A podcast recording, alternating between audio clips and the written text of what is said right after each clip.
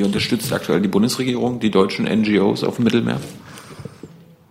Ich weiß, es gab zum Beispiel Jugend rettet, von, das ist ja die Organisation, die die Sea-Watch fährt, äh, die war ja auch schon im Kanzleramt zu Gast.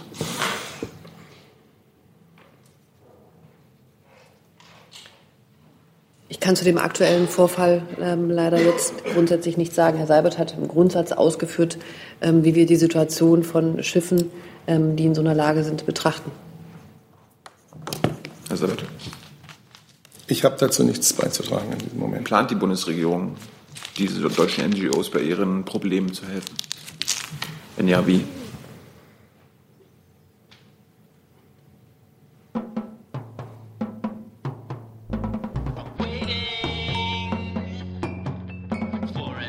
Liebe Kolleginnen, liebe Kollegen, herzlich willkommen in der Bundespressekonferenz zur Regierungspressekonferenz am Montag. Ich begrüße ganz herzlich Regierungssprecher Steffen Seibert und die Sprecherinnen und Sprecher der Ministerien. Herzlich willkommen. Ähm, vom Podium gibt es nichts Aktives, insofern kommen wir zu Ihren Fragen. Liebe Hörer, hier sind Thilo und Tyler. Jung und naiv gibt es ja nur durch eure Unterstützung. Hier gibt es keine Werbung, höchstens für uns selbst. Aber wie ihr uns unterstützen könnt oder sogar Produzenten werdet, erfahrt ihr in der Podcast-Beschreibung. Zum Beispiel per PayPal oder Überweisung. Und jetzt geht's weiter. Kollege? Thilo Gräser, RIA Novosti Sputnik News. Eine Frage an die Bundesregierung und eine an das Auswärtige Amt zum Thema Fall Skripal. Ich möchte gern von Herrn Seibert wissen, wie geht die Bundesregierung mit den aktuellen Informationen um? Siehe Meldung vom 7. Juni und auch der Studie des Wissenschaftlichen Dienstes des Bundestages, dass es bisher keine Beweise für, den, für die Verantwortung Russlands im Fall Skripal geht und an das Auswärtige Amt wird es eine Entschuldigung des Auswärtigen Amtes geben das auf seiner Website weiterhin behauptet, dass staatlich, Zitat, staatlich kontrollierte russische Medien falsche Gerüchte und gezielte Falschmeldungen äh, vorwirft und sich selbst im Fall Skripal auf vermeintliche Fakten beruft, so am 23. Juni, dass Fakten und Indizien nach Russland weisen, wofür es bis heute eben keine Beweise gibt. Ja, also unsere Position in diesem Fall ist unverändert. Insofern ähm, steht auch das, was wir bisher dazu gesagt haben, so weiter. Was ähm, das Gutachten des Wissenschaftlichen Dienstes des Bundestages angeht, ähm, haben wir das zur Kenntnis genommen. Natürlich, wie wir auch andere ähm, Äußerungen aus dem wissenschaftlichen Raum zur Kenntnis nehmen. Und das Papier trifft zu der Frage, ob Russland den Anschlag von Salisbury zu verantworten hat, ausdrücklich eben keine Aussage. Und unsere Bewertung hat sich auch ähm, nicht verändert. Die Darlegung des wissenschaftlichen Dienstes bestätigt im Übrigen, dass die von uns getroffene Maßnahme der Ausweisung von Diplomaten völkerrechtlich nicht ähm, zur, ähm, zu beanstanden ist. Dann wird auch bestätigt in dem Gutachten, dass für eine völkerrechtliche Zurechnung nicht dieselben Beweismaßstäbe wie in einem Verfahren vor Gericht gelten, sondern eben ein politischer Einschätzungsspielraum besteht. Und aus unserer Sicht bleibt es auch unerlässlich, dass Russland an der Aufklärung weiter mitwirkt. Ja, ich kann dem, was die Kollegin gesagt hat, nur ganz und gar zustimmen. Im Übrigen kann ich auf das äh, G7-Kommuniqué verweisen. Von Charlevoix, das äh, dieses Thema ja auch noch einmal aufgegriffen hat und dem die Bundeskanzlerin äh, und die Bundesregierung auch äh, sich verpflichtet fühlen. Zusatz? Zusatzfrage. Welche Beweise hat denn die Bundesregierung nun, dass das alles so ist, wie Sie darstellen?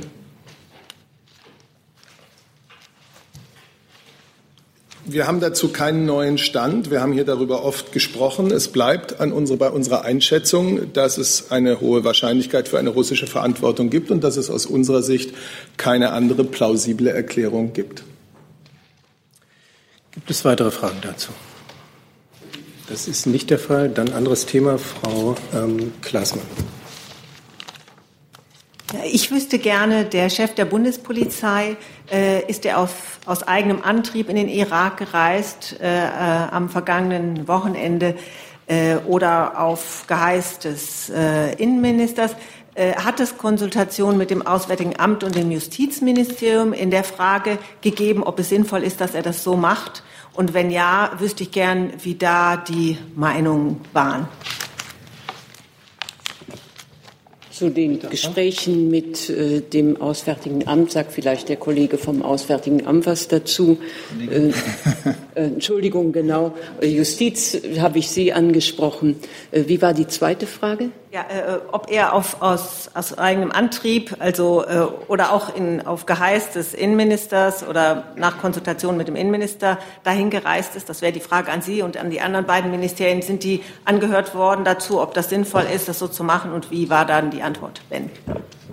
Der Chef des Bundespolizeipräsidiums, Dr. Roman, ist nicht auf Geheiß des Innenministers dorthin gereist, sondern in seiner Funktion als Chef der Behörde äh, die Verfahren, das Verfahren hat sich ja wie folgt gestaltet. Die kurdische Regierung hat den Tatverdächtigen festgenommen, vorläufig festgenommen und abgeschoben nach Deutschland.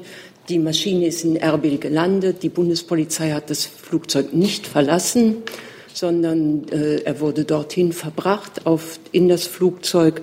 Und die Anwesenheit der Bundespolizei, einschließlich von Herrn Roman, fand ausschließlich statt zur Sicherung der Luftsicherheit an Bord.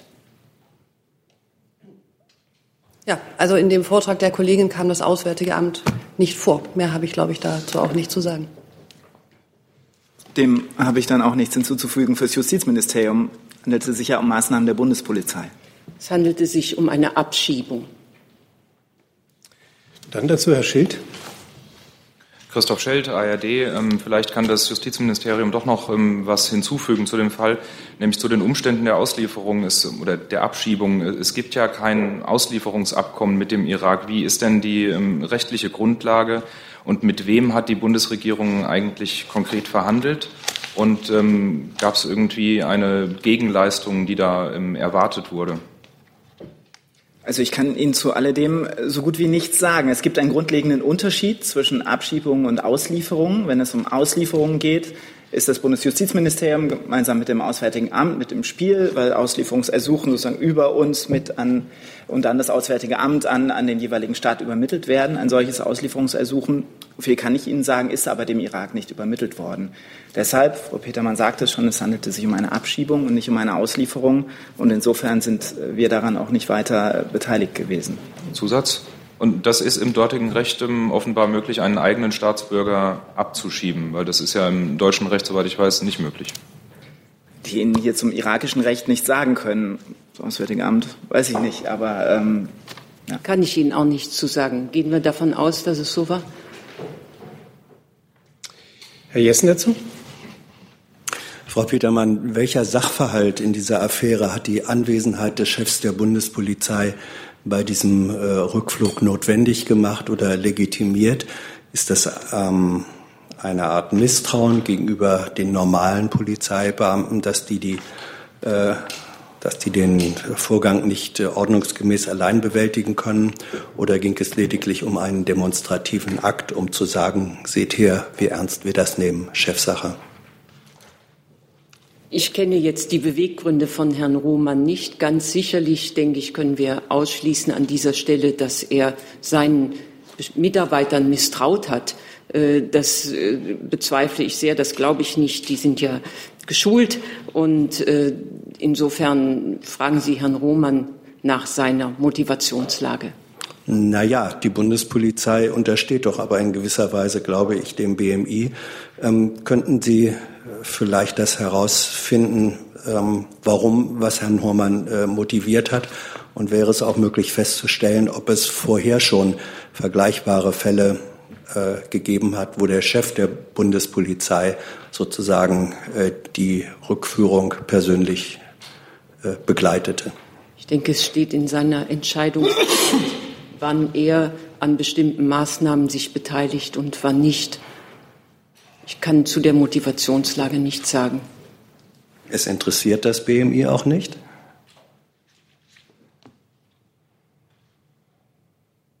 Solange nichts Unrechtes geschieht, interessiert es uns nicht. Nein.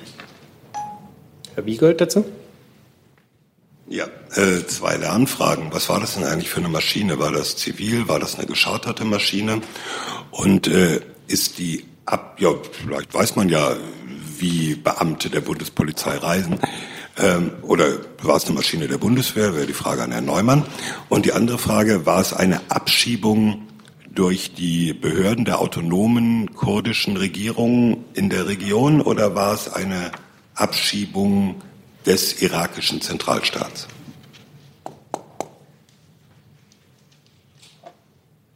Ich nehme an, die, die Frage ging an mich. Sie hatten einen anderen Namen mit ins Spiel gebracht, deswegen.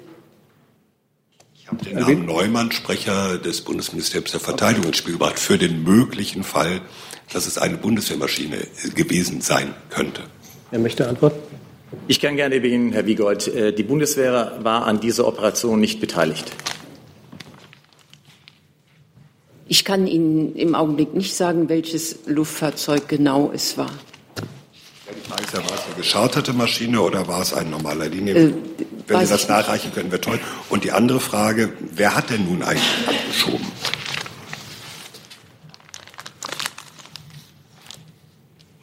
Soweit ich weiß, haben abgeschoben die äh,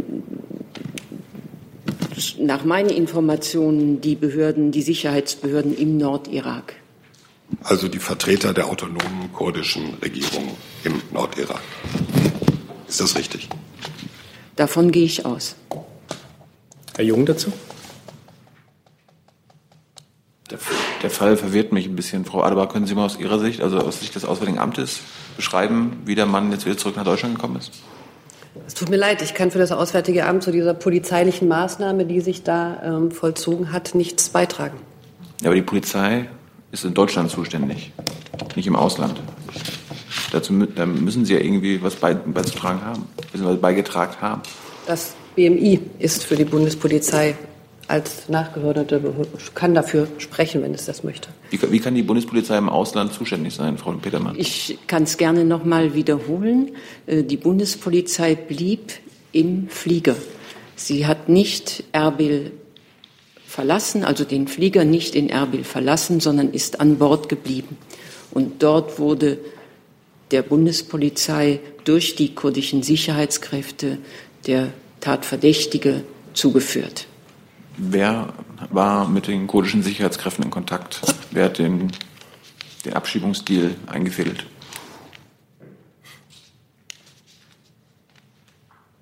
Die Bundespolizei vermutlich. Ist das, ist das Ihr Job? Äh, äh, bitte? Ist das Ihr Job?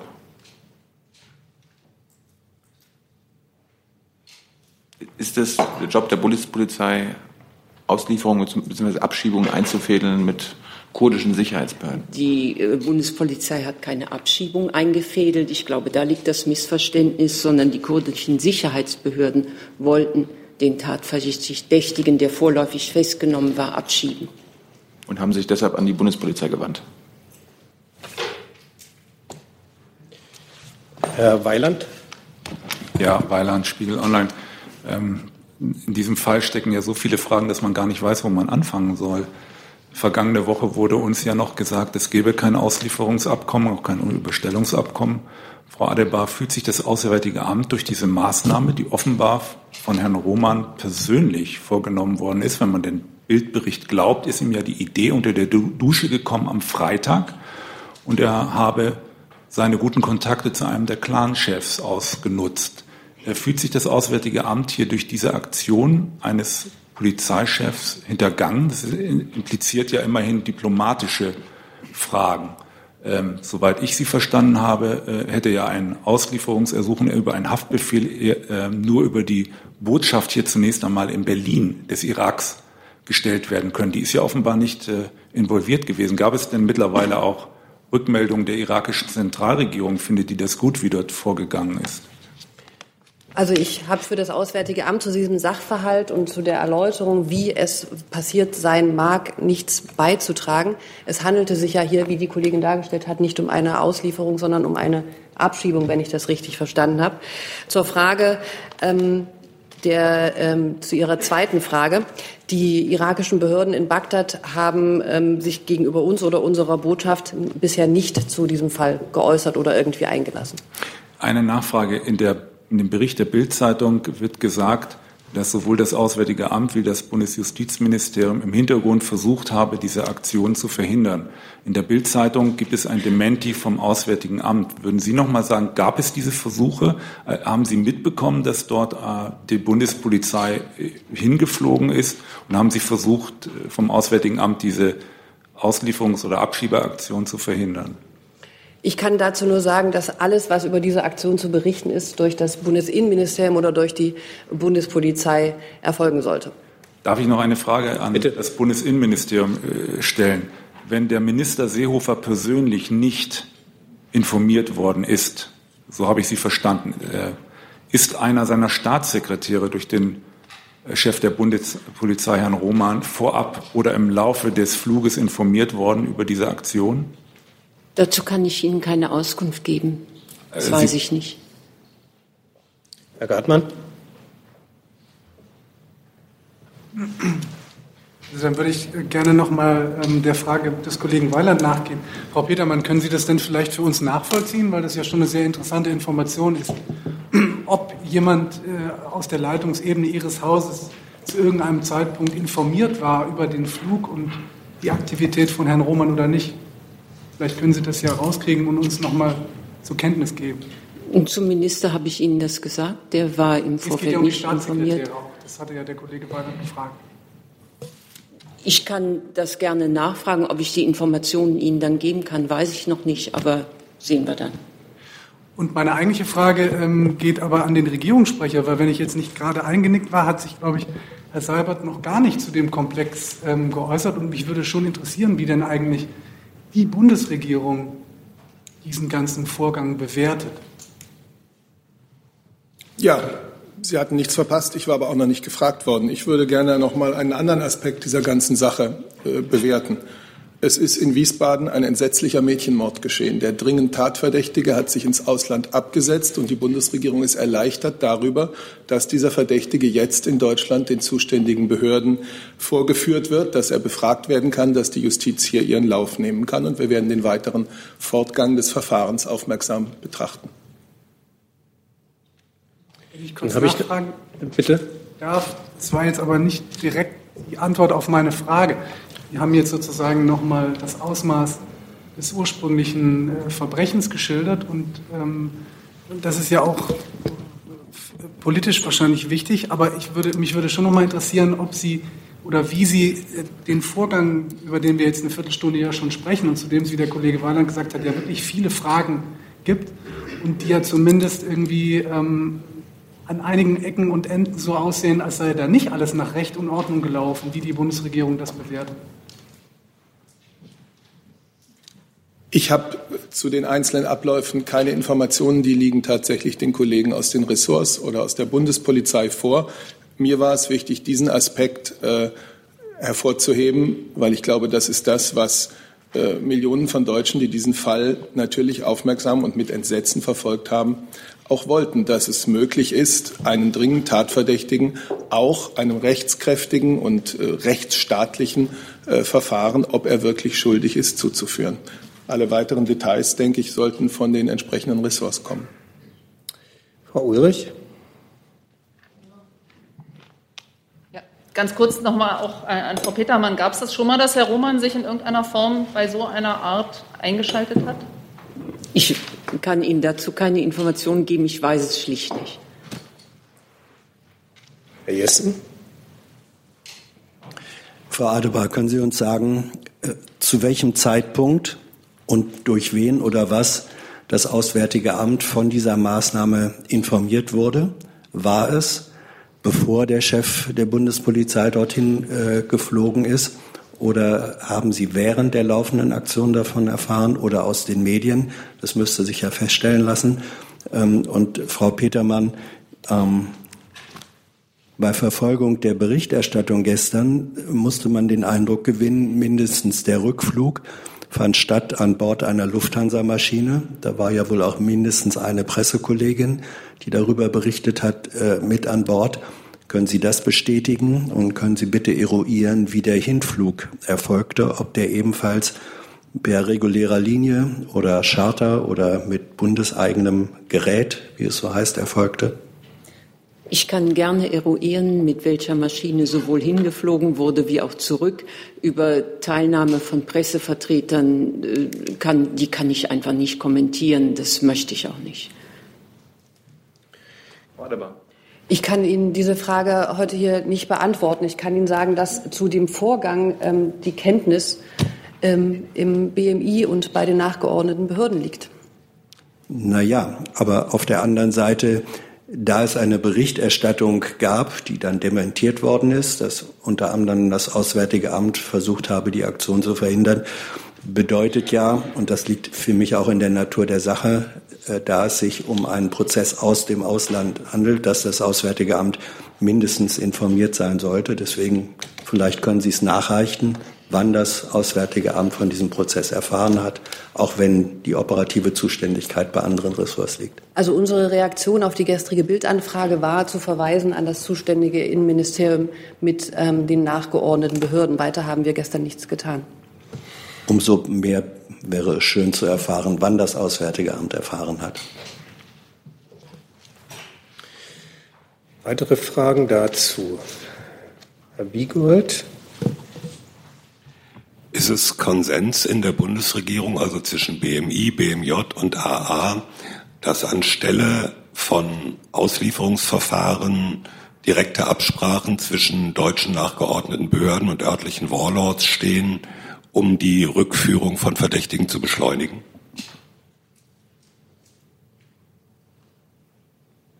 Sie an? Er möchte? Nee, da fange ich an für das BMJV. Kann Ihnen von solchen, solchen Absprachen nicht berichten. Ich habe vorhin versucht klarzumachen den Unterschied, den grundlegenden zwischen Auslieferung, Auslieferungsverfahren ähm, und, und Abschiebungen. Nur im Bereich der Auslieferungsverfahren ist das BMJV mit im Spiel und ein solches hat es hier nicht gegeben. Ja, die Frage ist doch, äh, gerade weil es kein Auslieferungsverfahren gab, ob das Vorgehen anstelle eines Auslieferungsverfahrens auf bilateralem, äh, bilateralem Wege mit örtlichen Machthabern die Abschiebung zu erreichen, ob das in irgendeiner Form konsentiert ist in der Bundesregierung. Sie unterstellen hier, so, wenn ich das mal vorsichtig interpretieren darf, dass hier eine Abschiebung erreicht werden sollte. Äh, das halte ich für etwas überspitzt, wenn ich das mal Herr so Hohmann sagen wollte darf. gar keine Abschiebung erreichen. Bitte? Herr Hohmann wollte die Abschiebung nicht Es erreichen. wurde abgeschoben. Es wurde abgeschoben. Wenn wir uns darauf einigen können. Das heißt, es gab keine Absprachen. Ich kenne die Gespräche nicht, die im Vorfeld geführt wurden. Gab es, ja, heißt es, Sie kennen sie nicht oder sagen Sie, es gab keine? Äh, Wenn ich sage, ich kenne sie nicht, dann kenne ich sie nicht. Aber meine Frage steht trotzdem noch im Raum. Herr Jung? Also, wann hat Frau Merkel davon erfahren, von der ganzen Maßnahme? Von den ganzen Maßnahmen, was sind Nee, von der Maßnahme, von der wir jetzt reden, von der Aktion von Herrn Roman. Naja, wird Ihnen aufgefallen sein, dass die Bundeskanzlerin in Kanada zum G7-Gipfel war. Das fällt in die Zeit, als diese Maßnahmen passierten. Und insofern hat sie dort davon erfahren. Also im Nachhinein. Sie hat beim Aufenthalt in Kanada davon erfahren und sie hat sich informiert, informiert gehalten, informieren lassen über den Fortgang der Dinge. Hat sie sich auch informiert über die Rechtmäßigkeit der Maßnahme? Ich glaube, die Kollegen haben hier darüber ausgiebig berichtet. Nein. Ich kann auf da Das ist ja das Problem.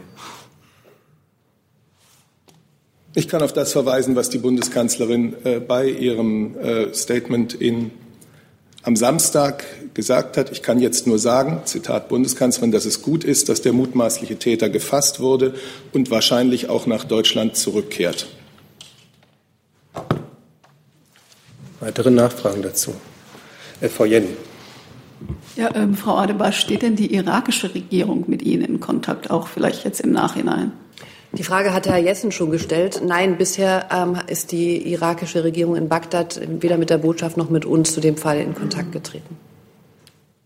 Weiland? Frau Petermann, Herr Weiland, noch mal eine Frage zu Herrn Roman. Wird Herr Seehofer noch mal mit dem Chef der Bundespolizei über diesen Vorgang sprechen oder einer der Staatssekretäre? Wird das noch mal in Ihrem Hause aufgearbeitet? Herr Seehofer hat ja gleich nachdem er davon erfahren hat, dass der Tatverdächtige äh, in Deutschland gelandet ist, auch seine Erleichterung dazu bekannt gegeben, dass nun äh, zumindest die Möglichkeit besteht, äh, dass vor den deutschen Strafverfolgungsbehörden hier auch möglicherweise, wenn er der Tat überführt wird, ein Prozess stand, stattfinden kann. Äh, ob weitere Gespräche dazu stattfinden, das ist durchaus möglich, aber das entzieht sich meiner Kenntnis. Nochmal eine Nachfrage. Herr Seehofer hat also auch nicht jetzt im Nachgang Herrn Roman schon mal angerufen und gesagt, ich bedanke mich bei Ihnen für die Aktion oder lassen Sie uns noch mal darüber reden. Da habe ich einige Fragen. Das weiß ich nicht. Ist mir nicht bekannt. Herr Schild? Wir haben ja jetzt verstanden, dass es äh, eine Abschiebung und ähm, keine Auslieferung war. Ich habe immer noch nicht ganz verstanden, wer hat von irakischer Seite in Berlin angerufen, um zu sagen, bitte schickt uns ein Flugzeug. Das ist ja nicht von alleine passiert. Irgendjemand muss ja den Kontakt aufgenommen haben. Und ähm, Frau Petermann, Sie haben es also dargestellt, die Initiative zu dieser Abschiebung geht von den Behörden im Nordirak aus. Aber dann müssen die ja auch irgendwie Bescheid gesagt haben in Berlin. Also wer hat da wann wen angerufen? Ich kann es auch nur noch mal wiederholen. Wer wen angerufen hat, welche Gespräche im Vorfeld geführt wurden, kann ich Ihnen nicht sagen. Herr Jung? Frau Adebar, eine Lernfrage. Wie viele Menschen wurden aus ihrem eigenen Land abgeschoben nach Deutschland in den letzten Jahren? Nochmal bitte. Wie viele Menschen wurden aus ihrem, ihrem eigenen Land abgeschoben nach Deutschland? Ja, ich weiß gar nicht, ob das eine Statistik ist, die wir führen würden, wenn es sie gäbe. Ich schaue mal nach links. Ich glaube nicht, dass wir. Ist das jetzt ein Präzedenzfall, will ich damit sagen? Ich verstehe Ihre Frage. Ich kann sie nicht beantworten, bin auch nicht sicher, dass es eine Statistik ist, die bei uns zu führen wäre. Kann uns das jemand beantworten? Herr Keil. Ich kann sie nicht beantworten. Ich kann sie auch nicht beantworten. Eine Auslieferungsstatistik hätten wir, aber keine Abschiebungsstatistik nach Deutschland. Können Sie es nachreichen? Nein, Abschiebung, das ist äh, Themenfeld des BMI. Wiedermann. Möglicherweise. Herr Zweiger? Stand, jetzt haben wir es. Dann versuche ich es nochmal allgemeiner. Äh, wer trifft denn generell die Entscheidung darüber, ob ein Abgeschobener aus dem Land X äh, auch nach Deutschland gelassen wird? Macht das der Chef der Bundespolizei? Macht das der Bundesinnenminister, da ja das Auswärtige Amt und Kanzleramt nicht involviert gewesen sind? Wer macht das generell? Im BMI ist ja die Bundespolizei, im Geschäftsbereich des BMI ist ja die Bundespolizei zuständig für die Grenzsicherung. Also insofern äh, ist das bei der Bundespolizei schon richtig angesiedelt. Und die Entscheidung trifft die Bundespolizei ohne Rücksprache mit der Führung des Ministeriums? Das kann durchaus so sein, dass, dass das ohne Rücksprache mit dem Innenminister geschieht. Herr Jessen? Noch eine Lernfrage, da es sich ja auch hier um die Frage handelt, ob ein Mensch aus seinem eigenen Land abgeschoben werden kann. Ähm, ist bekannt, welche Staatsbürgerschaft, welche Nationalität der Abgeschobene hat? Weil nur wenn er irakischer Staatsbürger wäre, könnte er ja aus dem eigenen Land abgeschoben werden. Von welcher Nationalität, von welcher Staatsbürgerschaft gehen Sie, geht die Bundesregierung bei diesem Abgeschobenen aus? Auch eine Frage an das ähm, BMI oder an das BMV. Wir haben dazu keine Kenntnisse. Ich bin bisher davon ausgegangen, dass es sich um einen Iraker handelt. Äh, sollte, es, sollte ich anders lautende Informationen erhalten, was ich nicht glaube, würde ich darüber informieren.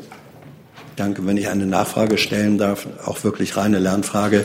Ähm, ist es nach internationalem Recht zulässig, dass Menschen abgeschoben werden aus und von dem Land, dessen Staatsbürger sie sind. Ich glaube, in Deutschland wäre das mindestens nicht möglich.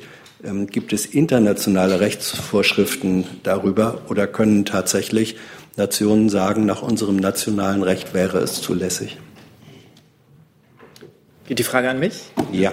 Wie gesagt, ich kann Ihnen zum irakischen Recht nichts sagen. Das sozusagen internationale Recht, Völkerrecht kann ich auch nicht sozusagen vollumfänglich äh, äh, beurteilen von hier aus ähm, und auch nur, wie schon mehrfach gesagt, zum Thema Auslieferungen sprechen. Bei Auslieferungen wäre es so, dass jedenfalls eine Auslieferung aus Deutschland, eines Deutschen aus Deutschland nach Artikel 16 des Grundgesetzes ausgeschlossen wäre. Danke. Gibt es noch weitere Fragen? Herr Weiland. Frau, Frau Petermann, auch wenn ich äh, vielleicht Ihnen damit auf die Nerven falle, mir ist es immer noch nicht klar, und vielleicht können Sie das mal sagen. Wer hat aus dem Erbil wen hier in der Bundesrepublik angerufen und gesagt, wir schieben den ab? Und wie ist das da weitere Prozedere dann gewesen? Wer hat hier dafür gesorgt, dass eine Maschine gebucht oder wie auch immer dorthin geschickt wurde mit den Beamten. Ist das komplett an Ihrem Haus vorbeigegangen in der absoluten Selbstständigkeit der Bundespolizei? Habe ich Sie da richtig verstanden? Was den Punkt angeht, haben Sie mich richtig verstanden. Ich habe keine Aussagen getroffen. Das möchte ich auch ganz gerne noch mal festhalten, wer mit wem telefoniert hat, weil ich das nicht weiß. Das heißt, es ist ein Vorgang, ich sage es mit meinen Worten, der komplett in der Obhut der Bundespolizei, an welcher Stelle auch immer, so äh, durchgeführt worden ist. Ohne genau. Kenntnis Ihres Hauses. So ist es. Herr Wackett? Ja. Mich wollte noch mal interessieren, ob ähm, in der Bundesregierung denn weitere Fälle von Straftätern, sagen wir mal, im Irak bekannt sind, die dort sich aufhalten und dorthin abgesetzt haben. Und wie mit denen umgegangen werden soll. Ich habe das akustisch nicht verstanden. Können Sie, gerne noch Sie, mal, wenn gerne Sie an mich gerichtet Die Frage haben. wäre, ob der Bundesregierung bekannt ist, ob es weitere mutmaßliche Straftäter gibt, die sich in den Irak abgesetzt haben und wie mit denen umgegangen wird. Kann ich jetzt an der Stelle keine Aussage zu treffen, das weiß ich nicht. Gibt es weitere Fragen? Äh, Herr Wiegert. Ja, zum einen an Frau Petermann, vielleicht könnten Sie auch noch klären, ähm, die äh, Täter oder die ehemaligen ISIS-Angehörigen, die im Irak inhaftiert sind, ob es da ähnliche Bestrebungen der Bundespolizei gibt, sie auf dem kleinen Dienstweg nach Deutschland zu holen. Aber die eigentliche Frage an Frau Adebar und vielleicht auch an Herrn Neumann, äh, im Bezug äh, auf den Umgang mit dem Nordirak und auch der irakischen Zentralregierung im Hinblick auch auf die Ausbildungsmission der Bundeswehr in Erbil und auf die geplante ausgeweitete Mission im Irak wird von deutscher Seite immer betont, dass die Einbindung der irakischen Zentralregierung entscheidend sei und nicht allein mit der kurdischen Autonomieregierung verhandelt werden könne. Ist jetzt eine Abkehr von diesem Grundsatz zu beobachten oder hat das alles gar nichts miteinander zu tun? Also wie gesagt, ich, die Äußerung oder die Kommentierung zu dem Vorgang liegt im BMI. Politisch gesehen ähm, hat sich an unserer Haltung nichts geändert, dass wir darauf hinwirken, dass es eine Zentralregierung gibt, dass es einen starken Irak gibt, der demokratische Reformen durchführt. Und wir haben ja gerade die schwierige Lage nach den Parlamentswahlen, wie Sie vielleicht gesehen haben, dass es zu einer Neuauszählung der Stimmen kommt. Wir setzen uns dafür ein, ähm, dass es auf dem Weg auch nach den Wahlen friedlich bleibt und der Irak in seiner föderalen Struktur eine gute demokratische Entwicklung nimmt. An diesem Grundsatz hat sich nichts geändert. Und ich kann auch nur ergänzen, Herr Wiegold, unser Ziel bleibt, ähm, durch ein ausbalanciertes und bedarfsorientiertes Engagement in neue Qualität dazu beizutragen, dass eine Brücke zwischen dem Nordirak und dem Zentralirak geschlagen wird. Ja, dann verstehe ich aber nicht, warum dann so bilaterale Dinge nur mit dem Nordirak passieren. Ich will es ja nur verstehen. Die Maßnahme, über die wir gerade, glaube ich, seit 35 Minuten sprechen, hat ja nichts mit dem Engagement der Bundeswehr im äh, Gesamtirak zu tun. Aber mit dem politischen Verhältnis der Bundesrepublik Deutschland zum Gesamtirak. Unsere politische Haltung zum Irak hat sich ähm, nicht geändert. Herr Gartmann.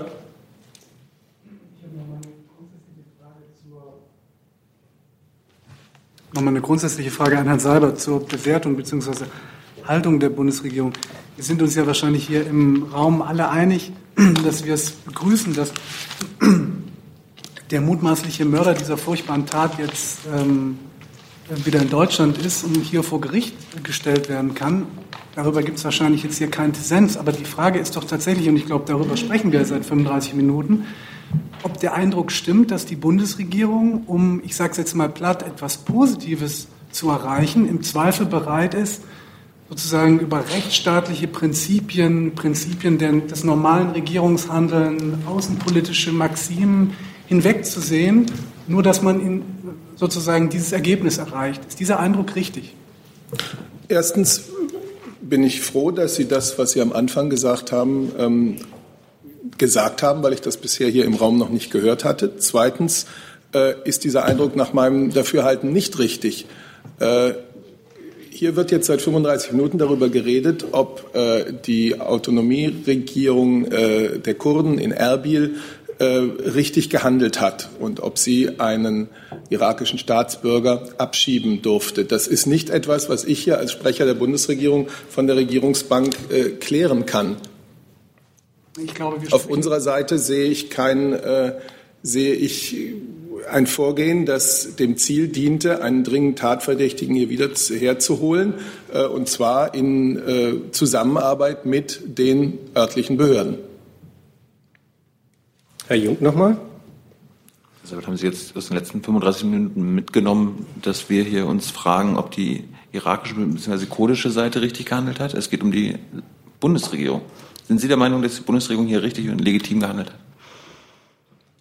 Ich habe das gesagt, was ich gesagt habe. Äh, die Bundesregierung hat sich bemüht, in einem wirklich wichtigen Fall äh, eines dringend Tatverdächtigen habhaft zu werden. Und das ging natürlich nur äh, in Zusammenarbeit, schon das Aufspüren dieses Menschen mit den örtlichen Stellen. Und so ist das gelaufen. Und die Entscheidung, ähm, den Verdächtigen abzuschieben, ist gefallen durch die kurdische Autonomieregierung äh, in Erbil. Aber Sie selbst wollen auch nicht sagen, dass es rechtsstaatlich gelaufen ist. Ich habe gesagt, dass ich das von hier nicht beurteilen kann, ob das äh, mit irakischem Recht äh, vereinbar um ist. Es geht um die deutsche Rolle. Also die Kollegen und Kolleginnen haben hier darüber jetzt sehr viel Auskunft gegeben. Ich habe dem nichts weiter hinzuzufügen. Herr Weiland? Herr Seibert, jetzt muss ich doch noch mal nachfragen. Sie haben jetzt gesagt, die Bundesregierung hat sich bemüht, des Tatverdächtigen habhaft zu das war werden. ein Sammelbegriff. Gut. äh, Also es, wir haben aber gerade gehört, es sei eine Aktion nur im Rahmen der Bundespolizei gewesen. Also gut, hat die Bundesregierung jetzt doch vorher versucht, dem habhaft zu werden? Oder? Dann nehme ich den Begriff der Bundesregierung in diesem Fall äh, zurück. Da wir hier für die Bundesregierung sitzen, habe ich das so gesagt. Frau Petermann hat das ja sehr klar herausgearbeitet, äh, wie da die Rolle der Bundespolizei war. So, um das ganz richtig zu stellen. Gibt es weitere Fragen?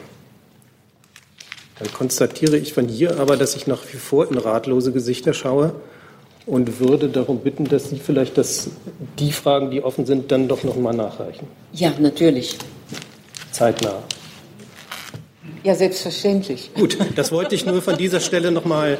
Ich glaube, das ist hier unbestritten. Okay, dann sind wir uns darüber einig.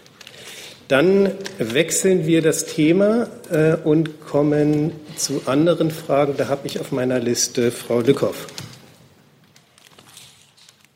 Meine Frage geht auch ans BMI. Und zwar würde mich interessieren, wie es ähm, bewerkstelligt werden würde, Asylsuchende an der Grenze abzuweisen. Also welche technischen und welche ähm, Daten müssten da ähm, vorliegen? Wie lange würde so ein Abgleich dauern, um zum Beispiel festzustellen, ob ein ähm, Asylsuchender ähm, bereits im Dublin-Verfahren vermerkt ist? Ähm, und welche Auswirkungen hätte das auf die Grenzkontrollen?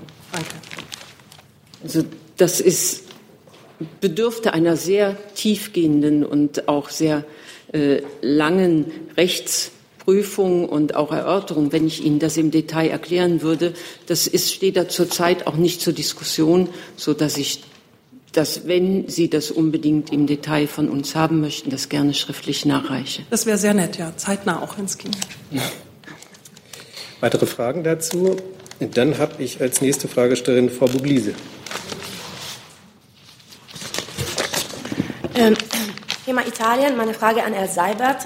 Und äh, ich möchte gerne wissen, ähm, wie diese bilaterale äh, zwischen Frau Merkel und äh, Giuseppe Conte ähm, gelaufen ist, ob wir einen gesamten Eindruck ähm, haben können. Und äh, ähm, ich habe gestern gehört, die Kanzlerin war enttäuscht wegen dieser schnellen Reaktion der, ähm, von Giuseppe Conte über Russland. Äh, unter Klammer hat er heute gesagt, nach einem Treffen mit äh, Stoltenberg, dass Italien setzt auf zwei Gleise mit Russland, und zwar Härte und äh, Gespräche, Dialog. Und ähm, äh, also ein gesamter Eindruck und dann konkret, die Bundeskanzlerin hat gestern auch gesagt, dass sie eine Hilfe angeboten hat in dem Kampf gegen Arbeitslosigkeit. Ähm, könnten Sie uns präzisieren, was äh, konkret äh, das heißt?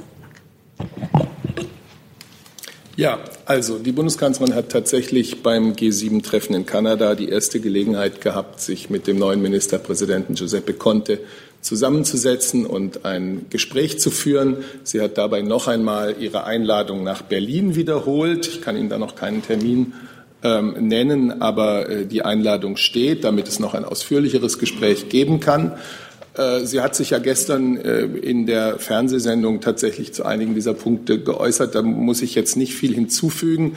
Äh, es gab tatsächlich ein Teil des Gesprächs mit dem Ministerpräsidenten drehte sich tatsächlich um das Problem der Arbeitslosigkeit, das, der Jugendarbeitslosigkeit auch in Italien und die Bundeskanzlerin hat angeboten, dass, wenn es Bedarf gibt, und da gab es Interesse von italienischer Seite, man durchaus Erfahrungen, die wir mit unserem System der Arbeitsvermittlung, mit unserem System der Bundesagentur für Arbeit ähm, gemacht haben, ähm, solche Erfahrungen den italienischen Freunden weitergeben können. Und dann, es ist jetzt zu früh äh, zu sagen, welche konkreten Formen das annimmt, aber das könnte ein Bereich der Zusammenarbeit sein.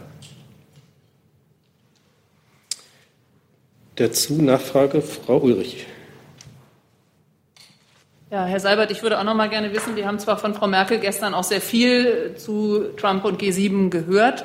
Hat sie selber erstens äh, Justin Trudeau vielleicht nachher nach dem Bashing durch den US-Präsidenten sie noch mal in Kontakt getreten mit dem kanadischen Premier, um vielleicht sich mit ihm auszutauschen, ihn quasi weiß ich nicht, zu trösten ist jetzt das falsche Wort. Und wie würden die, wie gehen die nächsten Aktionen von einerseits Europe United, worauf wir jetzt viele Wert legen? Also ist das jetzt, sind das jetzt die WTO-Gegenzölle, die jetzt in Kraft treten, oder was werden noch, wird noch passieren, um Europa vereinter zu machen angesichts von Trump? Und wie sieht es eben auch aus, andere wie Kanada weiterhin natürlich bei der Stange der Europäer zu halten? Was wird, werden da die jetzt die nächsten Schritte sein? Danke. Ja, viele Fragen auf einmal. Zunächst einmal hat die Bundeskanzlerin sich schon beim Gipfel äh, ganz herzlich beim kanadischen Gastgeber, bei Justin Trudeau und seinem Team bedankt. Diesen Dank wiederhole ich gerne nochmal. Ähm, dieser Gipfel war von kanadischer Seite nicht nur hervorragend organisiert, er war auch thematisch breit aufgestellt und gut moderiert. Die Kanzlerin hat sich ja gestern sehr umfassend zu ihren Eindrücken ähm, und den Ergebnissen des G7-Gipfels geäußert. Die Gipfelerklärung steht für sich. Das sind gemeinsame Bekundungen aller Teilnehmer zu den zentralen Themen im Geist des Konsens ausverhandelt und von allen genehmigt. Und äh, wenn ich sage, dass das breit aufgestellt war von kanadischer Präsidentschaftsseite, dann will ich eben sagen, dass die Kanadier klug Themen gewählt haben, bei denen die G7 gemeinsame Interessen, gemeinsame Ziele verfolgen. Das gesamte Thema der Geschlechtergerechtigkeit, das sich wie ein roter Faden durch das Kommuniqué zieht, äh, mit äh, Unterthemen wie Beendigung von sexueller und geschlechtsspezifischer Gewalt in Online-Medien, Bildung von Mädchen und Frauen in Entwicklungsländern.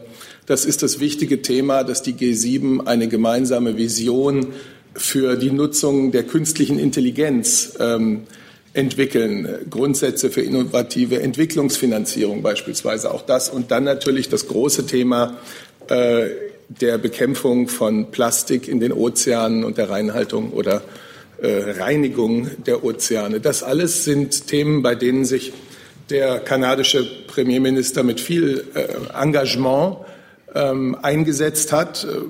Und wir werden als G7, jedenfalls Deutschland, ist dazu äh, bereit, mit aller Kraft äh, an diesen Themen weiterarbeiten. Zusatz? Und die, achso, die Frage, die nächsten Schritte, na gut, das ist jetzt eine sehr pauschale Frage. Die nächsten Schritte, um mehr europäische Einigkeit oder Einheit zu erlangen, äh, ich weiß gar nicht, wo ich da anfangen soll. Wir haben auf dem Gebiet der, der Sicherheits- und Verteidigungspolitik einen ganz wichtigen Schritt gemacht, gerade in jüngster Zeit mit der PESCO, der, der permanenten strukturierten Zusammenarbeit. Das wird jetzt natürlich immer mehr mit Leben ausgefüllt werden. Wir stehen vor einem wichtigen Europäischen Rat Ende dieses Monats, äh, zu dem Beschlüsse gefasst werden sollen in Richtung äh, Reform der Eurozone. Die werden vorbereitet, intensiv zwischen Deutschland und Frankreich, aber natürlich auch in Abstimmung mit anderen Partnern. All das dient diesem Ziel, ja. Weitere Fragen dazu? Frau Jen und dann Herr Gartmann. Ja, Herr Seibert, ich habe auch noch mal eine Frage, ähm, wie sich denn jetzt ähm, die Bundeskanzlerin das weitere, die weitere Zusammenarbeit letztendlich vorstellt. Sie hat ja selber gesagt, dass sie das ganze Verhalten etwas auch deprimierend ähm, wahrgenommen hat. Bedeutet das, dass man jetzt vielleicht auch von deutscher oder auch auf europäischer Seite noch mal das, das der den Umgang mit Trump nochmal überdenken muss und dann auch, die, ähm, was Herr Altmaier heute gesagt hat, ähm, dass man Gespräche sucht, suchen will nochmal mit ähm, zum Handel. Soll das denn, äh, kann das stattfinden, während man dann Gegenmaßnahmen auch gegen die äh, USA ergreift?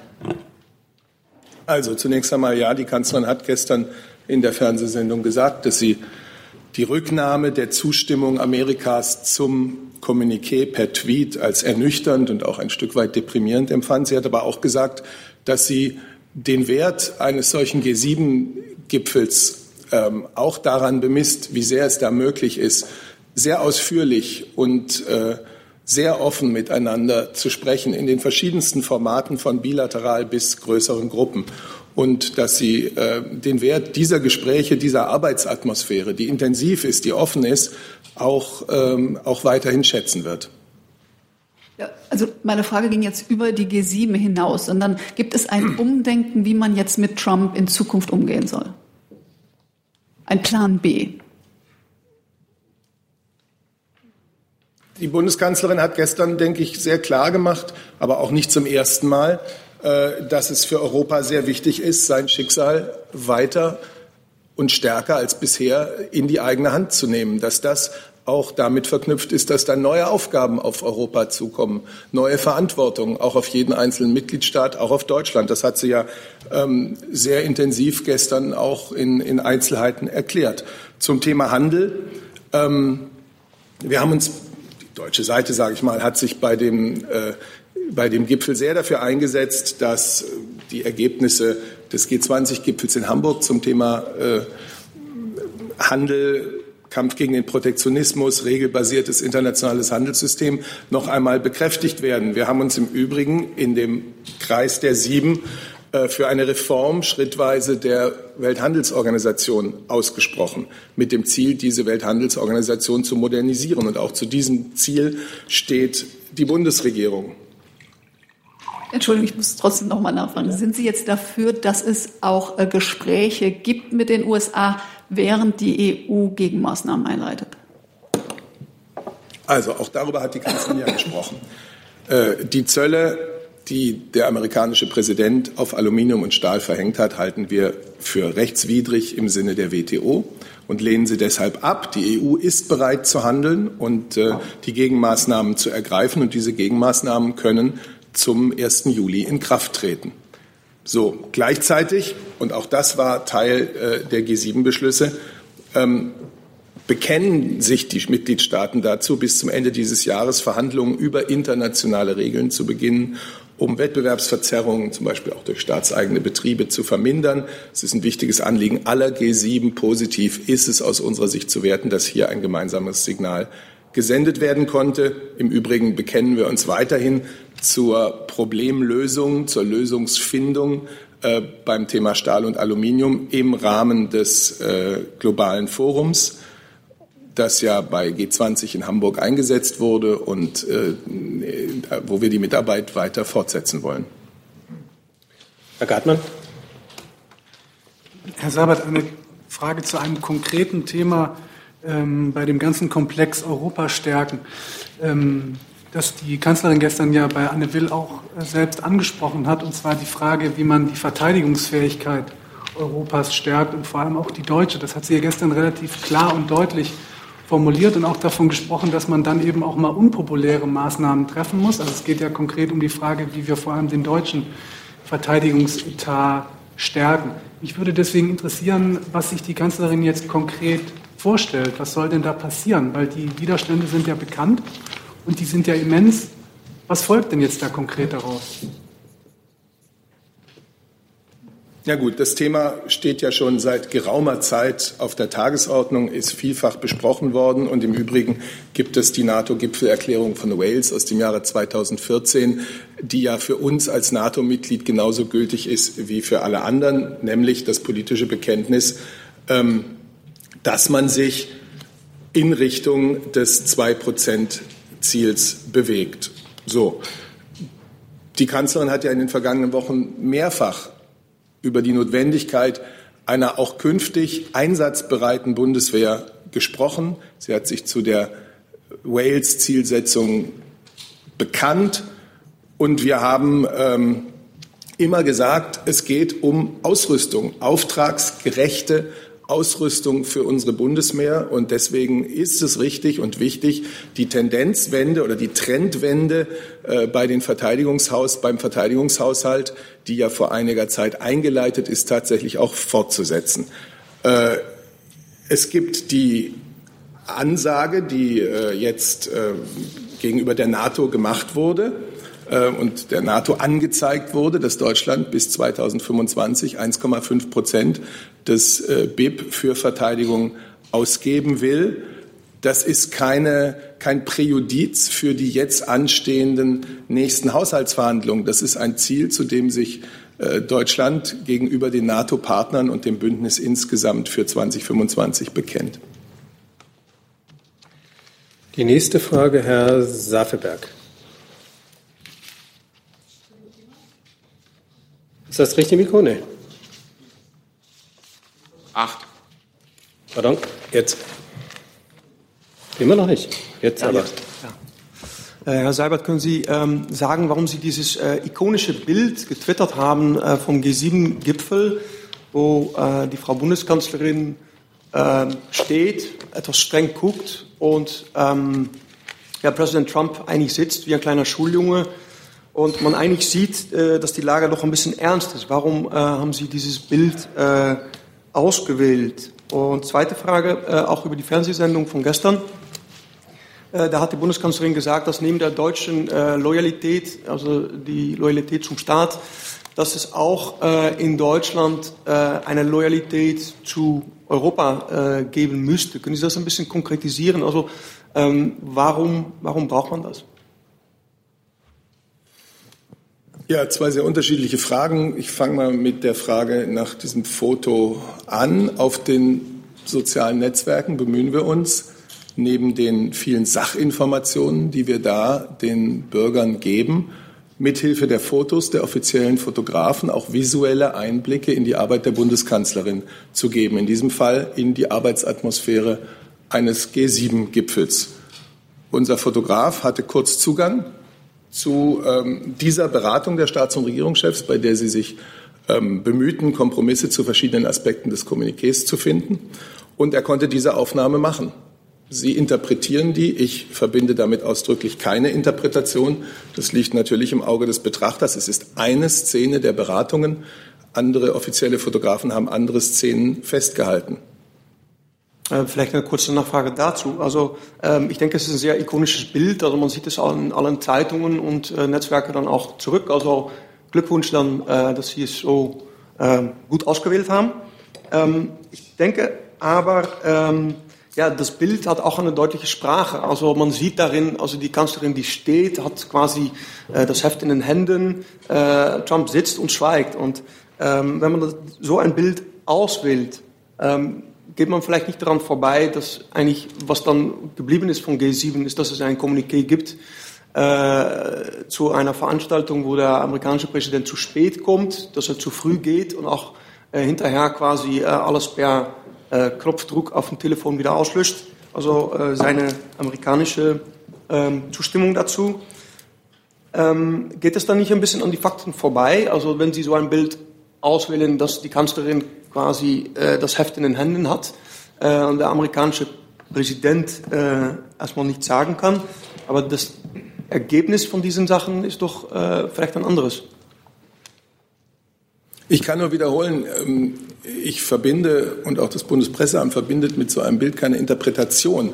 Das ist eine Szene der Beratung. Der Fotograf hatte nur sehr kurz Zugang äh, zu diesen Beratungen. Deswegen standen uns nur sehr wenige Aufnahmen zur Verfügung, die diesem allesamt sehr ähnelten.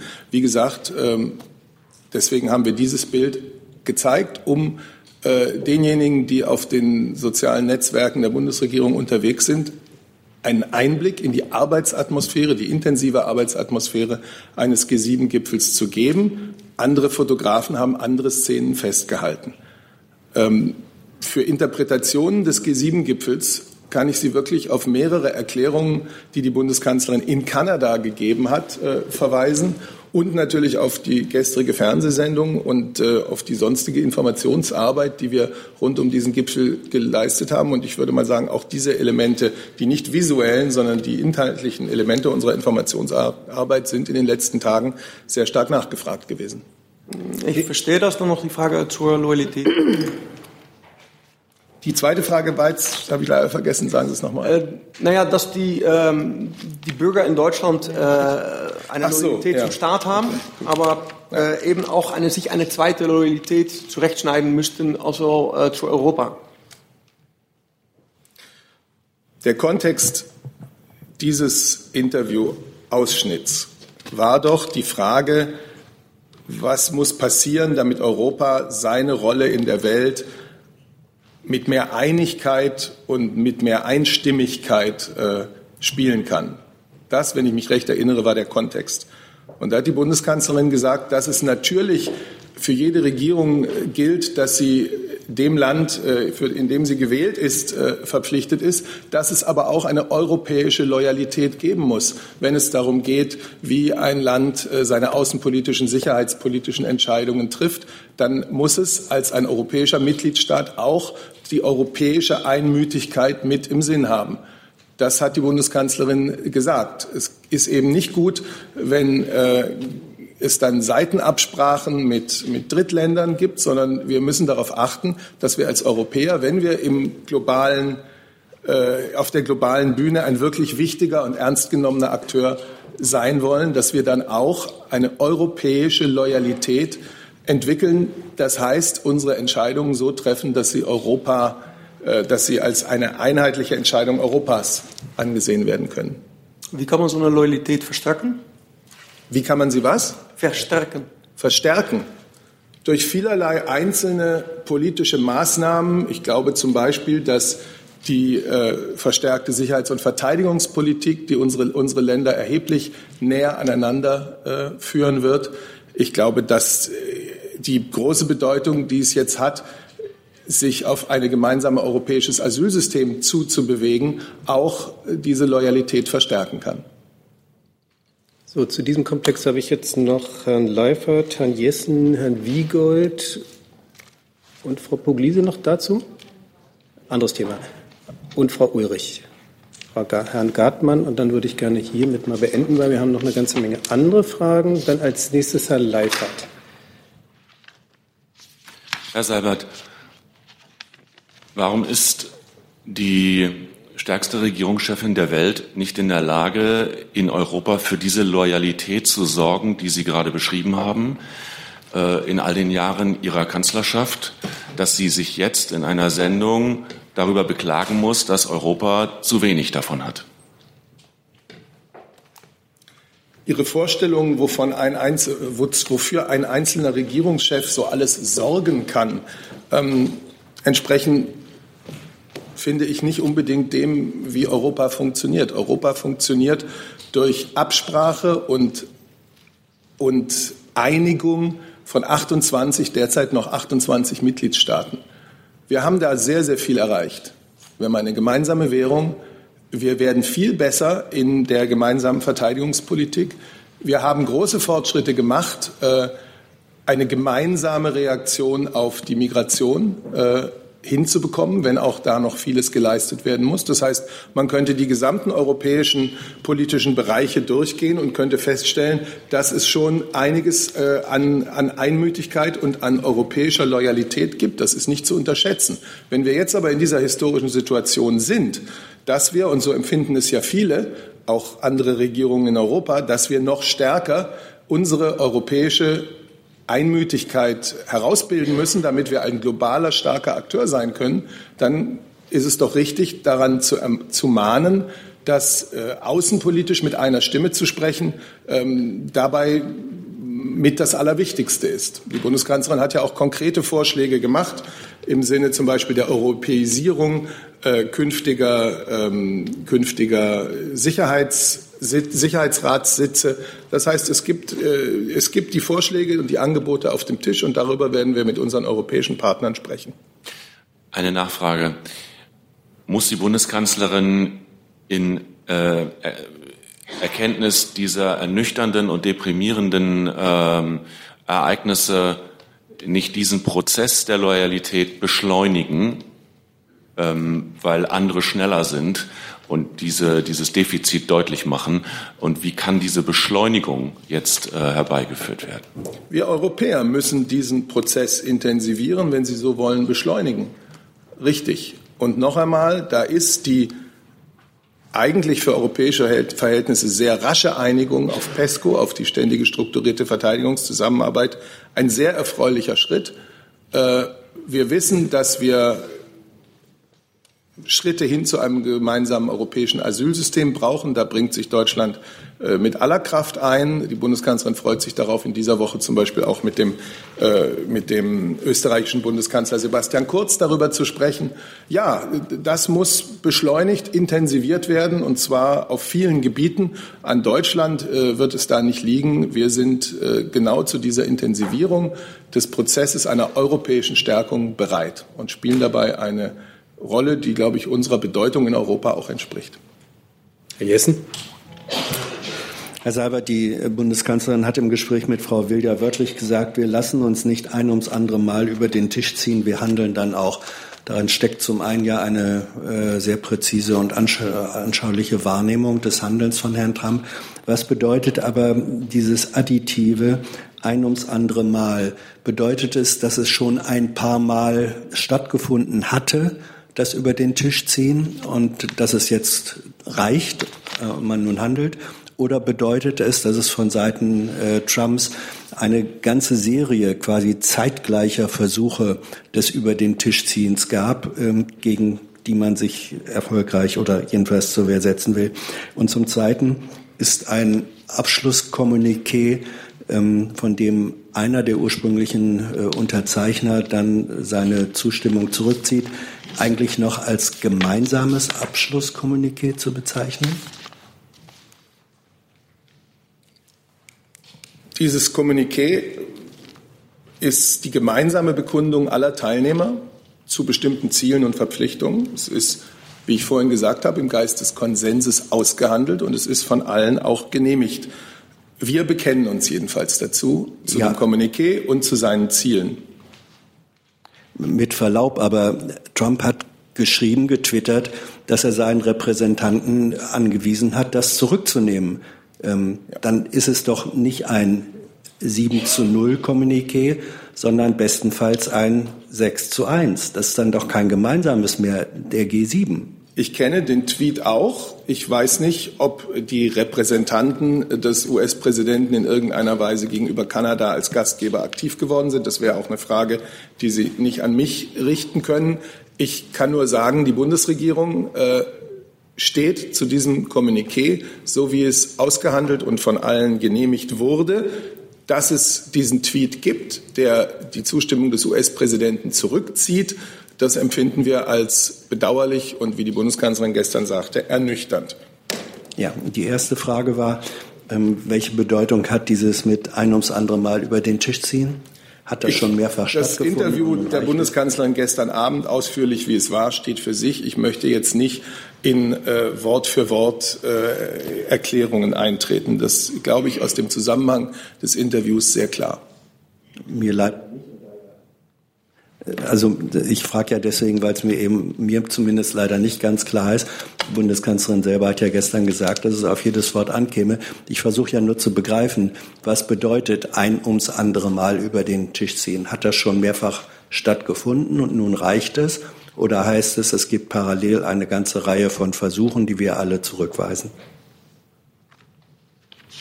Ich möchte das Interview jetzt hier nicht weiter für Sie interpretieren. Ich glaube, dass es äh, 57 Minuten lang ziemlich deutlich dasteht und nachgelesen werden kann und aus dem Zusammenhang heraus sehr klar ist, äh, was die Bundeskanzlerin da gemeint hat.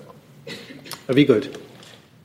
Äh, zu dem Verteidigungsaspekt, den Sie ja auch unter Bezug auf die NATO angesprochen haben. Zum einen, es gibt ja nicht nur inzwischen das Zwei-Prozent-Ziel, sondern es gibt das deutlich kurzfristigere Ziel der Readiness Initiative, das die Verteidigungsminister vergangene Woche vereinbart haben und das auf dem Gipfel, glaube ich, bekräftigt werden soll. Da ist ja von erheblichen Anstrengungen bis 2020 die Rede. Wird das denn äh, sich auf die Haushaltsverhandlungen auswirken müssen. Die zweite Frage dazu, die Kanzlerin hat gestern zum Thema European Intervention Initiative von Macron gesagt, dass sie das Ziel einer gemeinsamen strategischen Kultur, ich glaube, so war die Formulierung, unterstützt. Ähm, der Streitpunkt ist aber weiterhin, wenn ich das richtig verstehe, ob das Teil beziehungsweise angeflanscht an PESCO sein soll oder nicht, ist in der Punkt zwischen Deutschland und Frankreich auf der Ebene von Kanzlerin und Präsident inzwischen geklärt? Wir bewegen uns ja zusammen mit der französischen Regierung in intensiven Gesprächen auf den 19. Juni zu. Der 19. Juni bringt einen deutsch-französischen Ministerrat, bei dem vielerlei Themen ähm, geeinigt werden sollen, jedenfalls äh, in diesem Sinne besprochen werden sollen. Bis dahin glaube ich nicht, dass es sinnvoll ist, jetzt aus den laufenden Gesprächen mit den Franzosen Einzelheiten zu berichten. Aber die Bundeskanzlerin hat ja sehr klar gesagt, dass sie diese Initiative einer Interventionstruppe unterstützt, dass sie keinen Grund sieht, warum das nicht im Rahmen der europäischen Verteidigungszusammenarbeit oder sehr eng an sie angelehnt sein sollte, dass sie der Meinung ist, dass Großbritannien zur Mitwirkung auf gerufen oder eingeladen werden könnte, auch wenn es kein europäisches Mitglied mehr ist und dass es ihr wichtig ist, dass dabei natürlich die Besonderheit, dass wir eine Parlamentsarmee haben, auch zu berücksichtigen ist. Und die NATO-Frage? Werden wir, wenn wir näher auf den NATO-Gipfel zukommen, äh, sicherlich noch einmal besprechen können. Aber heute kann ich Ihnen da nicht mit Detailauskünften dienen. Es sei denn, der Kollege aus dem Verteidigungsministerium möchte. Dann Herr Gartmann. Herr Seibert, nur noch mal ein ganz kleines Detail. Und zwar hat die Kanzlerin gestern bei Anne Will ja, zu dem äh, Komplex Streit um Zölle mit den USA von einem Bewertungsmechanismus äh, gesprochen, den man ja eventuell entwickeln könnte, um künftig sozusagen solche Konflikte vielleicht schon vorher abzustellen. Können Sie noch mal erklären, wie dieser Bewertungsmechanismus aussehen könnte? Also die amerikanische Seite hat ja angekündigt, äh, im Falle, dass Europa Gegenmaßnahmen gegen die Stahl- und Aluminiumzölle ergreift, zu prüfen, ob wiederum auch äh, Strafzölle von amerikanischer Seite auf Pkw beispielsweise äh, verhängt werden könnten äh, und ob man das mit dem Thema der nationalen Sicherheit äh, verbinden könnte. Das ist ja die bisherige amerikanische Argumentation. Die Bundeskanzlerin hat den Gedanken und den auch mit äh, Partnern besprochen, ähm, dass es auch für Europa sinnvoll wäre, ähm, die strategische Bedeutung der europäischen Autoindustrie, die Produktions- und Zulieferverbindungen, die unter den äh, Ländern bestehen, einmal etwas gründlicher aufzuarbeiten und auf der Basis ähm, dann auch mit Amerika wieder zu sprechen. Aber das ist jetzt natürlich zunächst einmal noch in früher Phase. Dann kommen wir zu anderen Themen auf meiner L Dazu noch, Frau Ulrich. Pardon. Ja, passt nämlich ganz gut. Gibt es eine Frage auch an Herrn Seibert oder dann auch ans Wirtschaftsministerium? Man kann ja denken, dass Trump dann auch mal wieder ernst macht dann mit Autozöllen. Das steht ja, ist ja eher wahrscheinlich. Haben Sie irgendeine Abschätzung, was das wirtschaftlich für Deutschland bedeuten könnte. Was rechnet man sich im Moment so als Szenario dazu aus?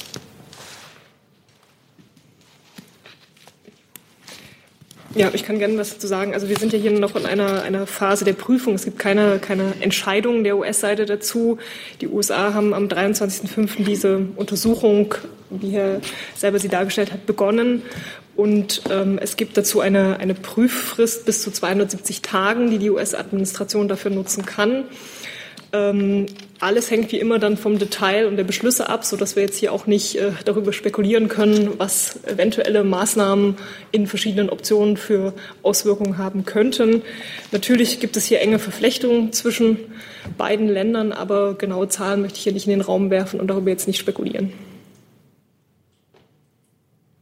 Gut, dann schließen wir dieses Thema ab und dann habe ich auf meiner Liste für noch andere Themen Frau Klaasmann. Äh, Italien hat erstmals ein Rettungsschiff mit Flüchtlingen äh, die Einre äh, Einfahrt in einen Hafen verweigert. Äh, Malta sträubt sich auch. Äh, und äh, es sieht so aus, als ob das aus italienischer Sicht kein Einzelfall sein solle. Ist das aus Sicht der Bundesregierung eine humanitäre Notsituation? Ist das eine Situation, wo sich die Bundesregierung einbringt und versucht, mit Italien und Malta eine Lösung zu finden? Und ähm, äh, dann wüsste ich noch gerne, das ist ja sozusagen die europäische Außengrenze, äh, wir haben ja vorab gehört, äh, was in den Masterplanplänen von Herrn Seehofer stehen soll, die wohl noch nicht ganz final sind. So habe ich die Bundeskanzlerin gestern Abend verstanden. Was genau ist der Kritikpunkt der Bundeskanzlerin? Geht es da darum, Flüchtlinge ohne Papiere an der Grenze deutschen Grenze zurückzuweisen oder Menschen mit Wiedereinreisesperre? äh, wo äh, oder ist es äh, generell die Frage, ob überhaupt jemand dort zurückgewiesen werden soll, die sie nicht äh, akzeptieren würde? Zu Ihrer zweiten Frage. Äh, die Bundeskanzlerin hat gestern gesagt, dass sie zu diesem äh, Migrationsmasterplan mit dem Innenminister noch in Gesprächen steht und dass sie sich deswegen noch nicht zu dem Plan äußern wird. Und das gilt auch für mich heute noch. Und zur ersten Frage, was das Flüchtlingsschiff betrifft, kann ich sagen, dass wir über die Situation der Menschen auf diesem Schiff, der Aquarius, besorgt sind und dass die Bundesregierung die Beteiligten, alle Beteiligten aufruft, ihrer humanitären Verantwortung gerecht zu werden. So, dazu Aquarius Frau Buglisi. Ja, es gibt noch einen Fall, weil es gibt jetzt ein Schiff, äh, ein holländisches Schiff mit einer deutschen äh, NGO, äh, Sea-Watch 3. und es gibt gerade die gleiche Lage. Matteo Salvini hat heute Morgen gesagt, dass dieses Schiff sollte viele Migranten aus Libyen nach Italien bringen und dass Italien sagt jetzt nein. deswegen hätte ich eine deutsche Reaktion gerne gehabt. Frau Petermann und Herr Seibert natürlich.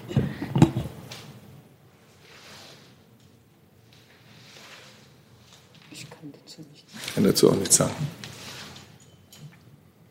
Dann Frau Lückhoff dazu. Ähm, Herr Seibert, mich würde ganz generell interessieren, ob die Kanzlerin eine Abweisung Asylsuchender an den Grenzen zulassen würde. Die Bundeskanzlerin hat zu diesem Thema gestern ja auf den allgemeinen juristischen Grundsatz verwiesen, dass EU-Recht Anwendungsvorrang vor nationalem Recht hat und dass man das immer berücksichtigen muss, wenn europäisches Recht im Spiel ist, auch im Migrationsbereich. Das ist das, was ich dazu zunächst mal sagen kann. Das heißt also, dass ähm, diejenigen, die bereits ähm, nach Dublin ähm, in anderen Ländern Asyl beantragt haben, durchaus ähm, zurückgewiesen werden könnten, laut geltendem Recht mit Zustimmung der Kanzlerin.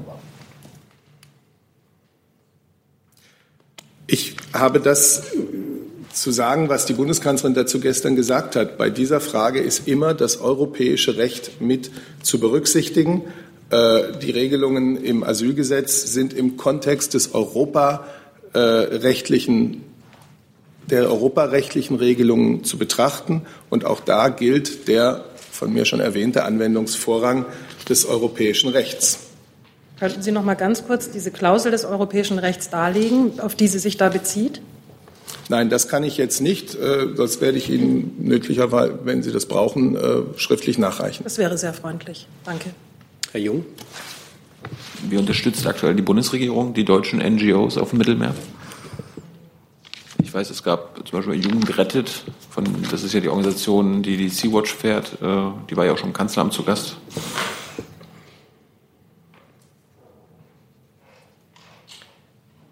Ich kann zu dem aktuellen Vorfall ähm, leider jetzt grundsätzlich nichts sagen. Herr Seibert hat im Grundsatz ausgeführt, ähm, wie wir die Situation von Schiffen, ähm, die in so einer Lage sind, betrachten.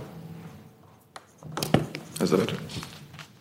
Ich habe dazu nichts beizutragen in diesem Moment. Plant die Bundesregierung, diese deutschen NGOs bei ihren Problemen zu helfen?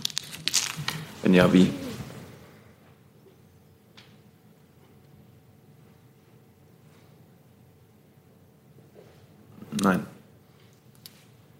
Herr Safelberg dazu nochmal.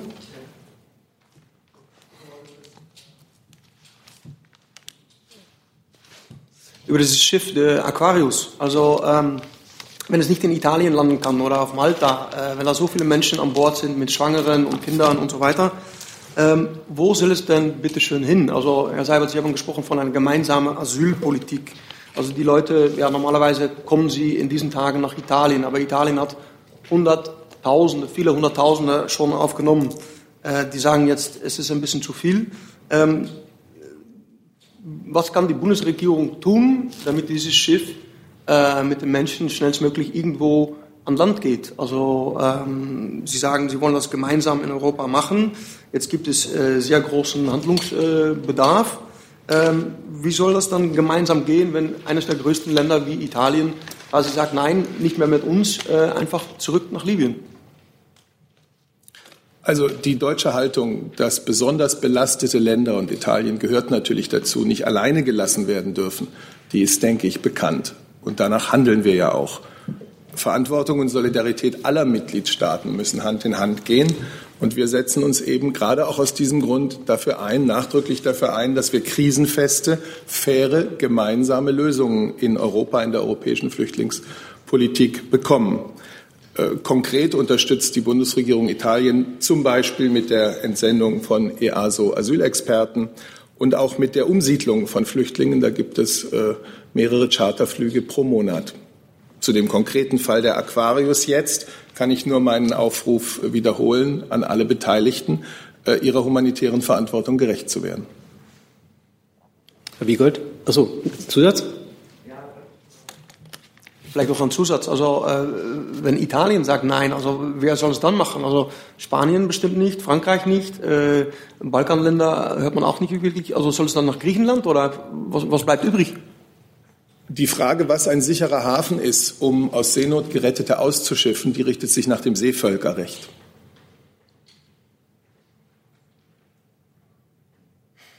Herr Wiegold?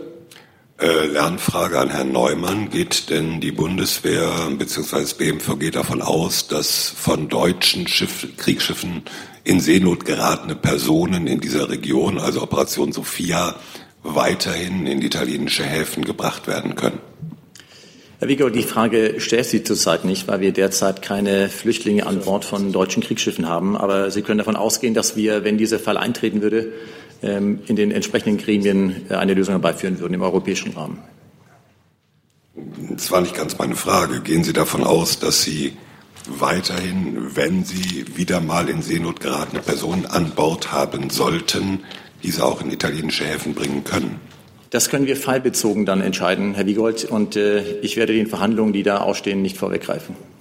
Das heißt, Entschuldigung, wenn ich noch mal eben nachfragen darf, wenn Sie von Verhandlungen reden, heißt das, es ist im Moment keine, ähm, kein Automatismus oder keine feste Zusicherung dafür gibt. Verstehe ich das richtig? Sonst wäre ja keine Verhandlungen nötig. Nur, Sie kennen den Status quo und wenn dieser sich ändern sollte, müssen wir den neu verhandeln im europäischen Rahmen.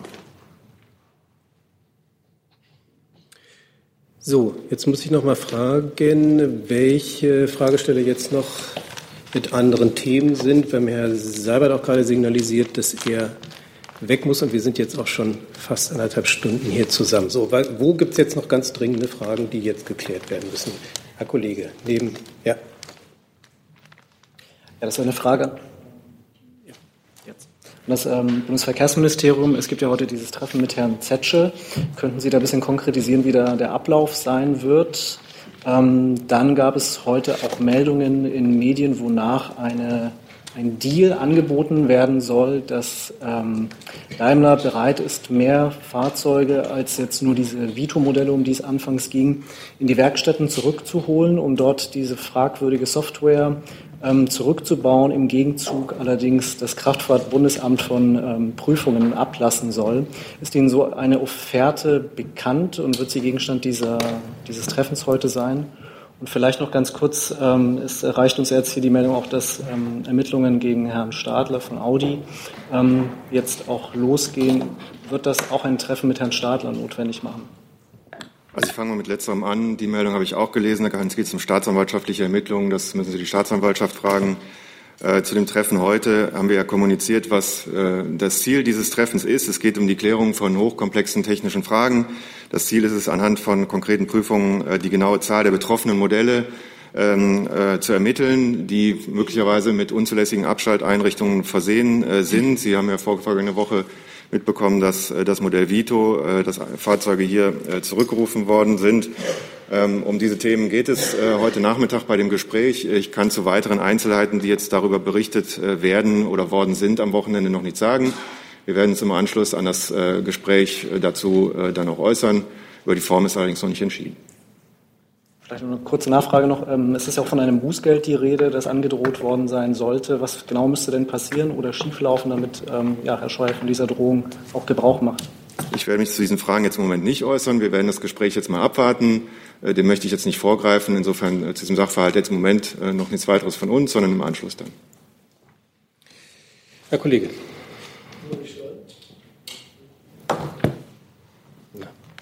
Das ist es. Immer noch nicht. Von Portal 21 eine Frage ans BMF. Ähm, wir haben letzte Woche berichtet, dass Firmen wie Amazon Waren im Wert von Milliarden Euro, die neuwertig sind, zum Beispiel von Kunden zurückgeschickt wurden, vernichtet werden. Warum werden Firmen, die solche Waren spenden, mit Umsatzsteuer belastet und damit schlechter gestellt als die Firmen, die solche Waren vernichten? Diesen Vorgang, der ist mir nicht bekannt, da müsste ich, müsste ich mich bilateral noch mit Ihnen zusammensetzen. Wir haben die Frage auch ans Ministerium gestellt. Und haben, Sie haben keine Antwort bekommen? Ja, äh, gut, ich frage es mal anders. Wie bewerten Sie den Umstand, dass äh, Firmen besser gestellt sind, wenn sie Waren vernichten, als wenn sie sie spenden, weil sie dann nämlich Umsatzsteuer zahlen müssen? Darf ich nochmal wiederholen? Sie haben eine Antwort von uns bekommen, schriftlich, oder? Wir, wir haben gefragt und es wurde uns ein Interview verweigert. Darum stelle ich die Frage hier nochmal, damit Sie Gelegenheit haben, die Frage zu beantworten. Wir haben Ihnen eine schriftliche Antwort gegeben. Das ist mir nicht bekannt, ob die vorliegt, weil es Kollegen bearbeitet haben. Aber ich äh, kann Sie um eine Einschätzung bitten. Wie schätzen Sie das ein? Das waren ich kann nur noch mal wiederholen. Wenn wir Ihnen eine schriftliche Antwort äh, gegeben haben, kann ich darauf verweisen. Und im Übrigen ist mir der Vorgang nicht bekannt und dann müsste ich noch mal mit Ihnen bilateral zusammenkommen. Gut, dann müssen wir das noch mal nachreichen. Gut. Und mit der letzten Frage für heute, Frau Kollegin. Hey Leute, Jung und Naiv gibt es ja nur durch eure Unterstützung. Ihr könnt uns per PayPal unterstützen oder per Banküberweisung, wie ihr wollt. Ab 20 Euro werdet ihr Produzenten im Abspann einer jeden Folge und einer jeden Regierungspressekonferenz. Danke vorab. Die Frau Kollegin Hentel. Kirsche Geidi, Hauptstadtstudio an Herrn Strater noch einmal. Ähm, wir wissen ja, dass es um hochkomplexe technische Fragestellungen geht und so weiter. Und es geht ja darum, dass äh, es unterschiedliche Auffassungen gibt, welche Modelle betroffen sind, weil es unterschiedliche technische Meinungen sind. Wie geht dann das jetzt vor sich? Das BMVI hat eine Liste von Fahrzeugen, möglicherweise vom KBA, und Daimler hat eine andere Liste und man legt die nebeneinander. Oder wie ist genau der Vorgang, der heute sozusagen abgeschlossen werden soll durch das Treffen mit Herrn Zetsche? Das kann ich Ihnen technisch nicht beantworten. Das machen die äh, Fachleute. Natürlich sind wir im engen Austausch äh, mit dem Hersteller und äh, werden uns äh, sehr genau gucken uns auch immer sehr genau an, äh, was äh, das Unternehmen hier an Dingen auf den Tisch legt. Haben natürlich unsere eigenen Erkenntnisse auch durch die Prüfung des Kraftfahrtbundesamtes. Und ähm, dann am Ende wird man sehen, welche Fahrzeuge betroffen sind und um welche Modelle es dabei geht.